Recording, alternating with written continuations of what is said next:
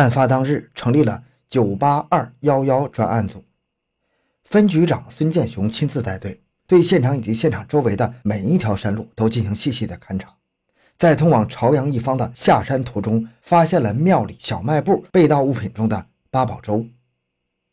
根据现场情况分析，一是犯罪分子作案成员起码在四人以上；二是从作案手段、地点、抢劫财物来看，外地人员流窜作案的可能性比较大，但是也不排除本地人作案的可能；三是歹徒事先经过踩点，对进出莲花寺的路线非常熟悉，而且了解本地习俗。知道潮汕地区每逢初一、十五进庙烧香的人特别多，捐的香火钱也多，所以特意选择了元宵节夜晚作案。四是歹徒作案后往朝阳方向逃离。很快，一场以清查外地人为主的多方调查同时展开。二月二十三日，专案组接到群众报告，当地有一个团伙有吸毒抢劫的行为。根据现场被盗物品中有口香糖，而且寺庙门口丢有口香糖纸的线索，专案组怀疑作案中有吸毒人员，因为吸毒人员大多有嚼口香糖的习惯。根据此线索，曾伟、杨应从等人很快落入法网。但是经过审查，该团伙虽然有盗窃抢劫行为，却并非此案的作案人员。线索断了。此时庙主陈豆提供说，这个案子是内外勾结所作。朝阳人郭阿展与汕头市区人黄慧荣有作案嫌疑。四十来岁的郭也是在庙里帮忙的信徒。案发前，郭因为借钱不得，与陈豆发生了矛盾，下了山。陈有理由怀疑郭是为了报复他而与曾住在庙里的黄慧荣勾结，共同作案。再说这黄慧荣年仅二十八岁，却在多年前就因为吸毒抢劫被判处了十二年徒刑，如今是保外就医。他的哥哥近年来经商发了财，仅是捐给莲花寺的香油钱就有四十多万。皇兄听外人传说，喝了陈阿娘的圣水可治百病，又见这山上空气清新，风景优美，就把他弟弟送上了山戒毒。另外还有两三个人也在山上戒毒，其弟与郭等人也谈得来。黄慧荣于年前十二月二十八日下山，行前还专门抽了签问能否下山。陈阿娘说还不能下山，黄不听，执意下山而去。而在此之前，黄在山上已经有一年多没有时间下山了。怀疑黄慧荣作案的还不仅仅是陈豆一个人。两位老人也称，元宵夜冲进工棚的几个人当中，有一个人身材高大，大鼻子，有点像是黄慧荣。而且黄以前抢劫作案的时候，与此案也用同一个手段，就是用手电筒照人眼睛。不仅如此，老人们还提供，案发的时候好像听到有人问：“开车的在哪里？”开车指的是开发电机，是莲花寺的人说的行话，外人并不知道。据此分析，应该是内部人勾结作案。随着调查的深入，一条条线索冒了出来：身中十余刀，后脖颈被砍出一道人肉深沟的陈赞光，在医院抢救期间，曾经有人溜进了住院部，打听陈赞光住的病房。有人去医院查陈赞光的病历，从与陈赞光同一病房的病友的父亲口中得知，有人到病房中串房，经辨认照片，串门的就是黄慧荣。种种迹象表明，黄慧荣作案的可能性非常大。四月二日，在汕头市刑警支队的协助下，黄慧荣被请到了分局审查黄慧荣时，黄说了一句非常客观的话：“我哥哥那么有钱，又在山上捐了那么多钱。”我为何要到那里去抢钱呢？据了解，他的哥哥在初一十五给神灵贴金箔的时候，一次就捐了八万元。而且，凡在庙里住过的人都应该知道，陈阿娘每天傍晚回家的时候，都要将当天的香火钱清点好，带下山去。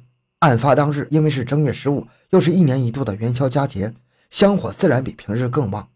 五位数的香油钱照例已经被陈带走了，几个功德箱里只留下一些零钱和碎钞。再加上黄慧荣有一位大款哥哥供其花钱，也确实没有必要为这点小钱翻山越岭杀人放火。然而这些都只是推测，要排除黄慧荣作案的嫌疑，还必须有黄不具备作案时间的证据。据黄自己回忆，元宵夜在家吃过晚饭之后，去市区其哥哥开的一家歌厅消遣，与三陪小姐在一起。为了证实其所讲的话。汕头市刑警支队的侦查员们找到了歌舞厅的领班李丽和十几名三陪小姐了解，来自唐山的李丽和三陪们证实了黄当晚一直在汕头玩，与他们在一起。黄没有可能作案。专案组回过头来，再向案发当晚住在山上的几位老人了解情况。老人吞吞吐吐，只说老眼昏花，光线又暗，当时也没能看清楚。线索断了。专案组几个月来辛辛苦苦的调查走访，因为提供的情况不准，一下子又回到了原地。线索虽然断了，但是侦查工作不能中断。此后，只要一抓到可疑人员，专案组马上就介入审查。六月十九日，专案组抓获了有抢劫等违法犯罪行为的陈伟雄，经比对。其指纹与在案发现场提取的指纹有两个特征相似，然而陈是本地人，按传统的风俗习惯，当地人是不敢动菩萨神灵的。经审查，也没有任何迹象证实是陈作案，线索又断了。侦查工作继续向深入进展。这时有外省民工提供情况，称可能是有一伙四川人作案。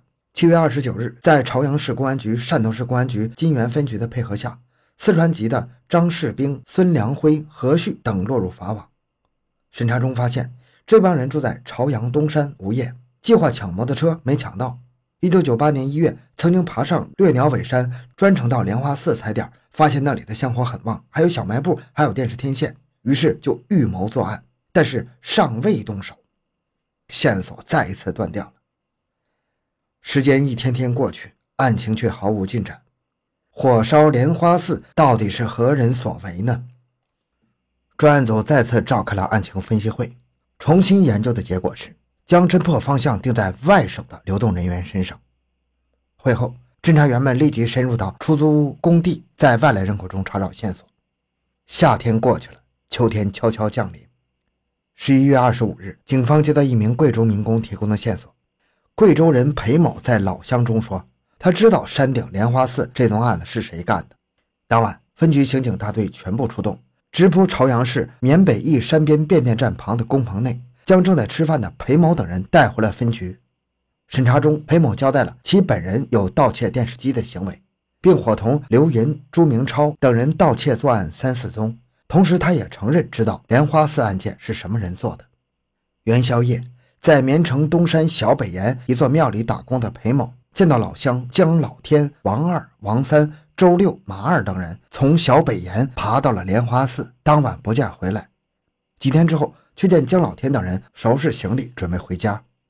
裴某问他们为何突然间要走，姜老天说：“我们放火烧了莲花寺，而且杀了人，闯了大祸，要赶快逃跑，要不然就被人抓起来了。”这真可谓是山重水复疑无路，柳暗花明又一村。侦查员们一听，高兴的差点要跳起来。遗憾的是，裴某并不知道这伙人的真实姓名和详细住址，也没有人知道这帮乌合之众的真实详情。情况很快报告给了市公安局，两个领导一听，这下有戏了。将近十个月的艰苦侦查，终于云开雾散，现出了曙光。经研究决定，马上派人赴贵州赤水查明情况，缉拿凶手。十二月五日，合浦公安分局刑警大队长郭东带领副大队长林义系与三河派出所民警。林启明整装出发，奔赴赤水。因为红军长征而声名大振的赤水，位于重庆与贵州两省之间，可谓一河之隔，跨两省。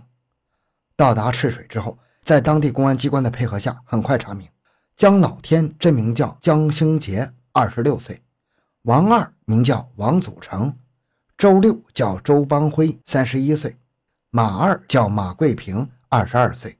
王三叫王芳华，三十一岁，还有一个叫丁二娃，最年轻，才十九岁。这伙人都是赤水市农民，但是他们的行踪，当地人也一时说不清，只知道这帮人回来之后，曾在老乡中说在广东做了案。江老天也对其嫂子说他在广东杀了人。从这些情况来看，火烧莲花寺是这帮人所为，应该是可以确定的。现在的关键就是抓获劫匪。十二月九日。由当地的同行带路，郭东、林义系与林启明前往江老天的老家吉浦江。山路难走，他们下车走了一个多小时，好不容易找到姜的家中，可是姜老天却不在家，一直等到了天黑，仍然是不见人影。比起抓姜老天，缉捕周邦辉的行动更加坎坷曲折。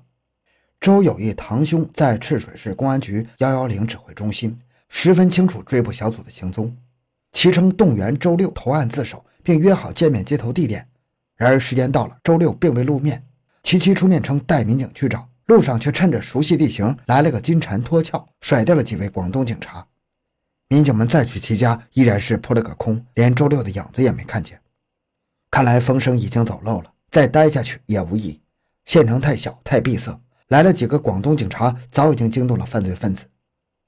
郭东等人一商量，干脆后撤到距离赤水两百多公里的四川泸州住了下来。几天过去了，还是没有好消息，情况已经初步明了。追捕组请求当地协助布控。随后，郭大队长率队返回了汕头。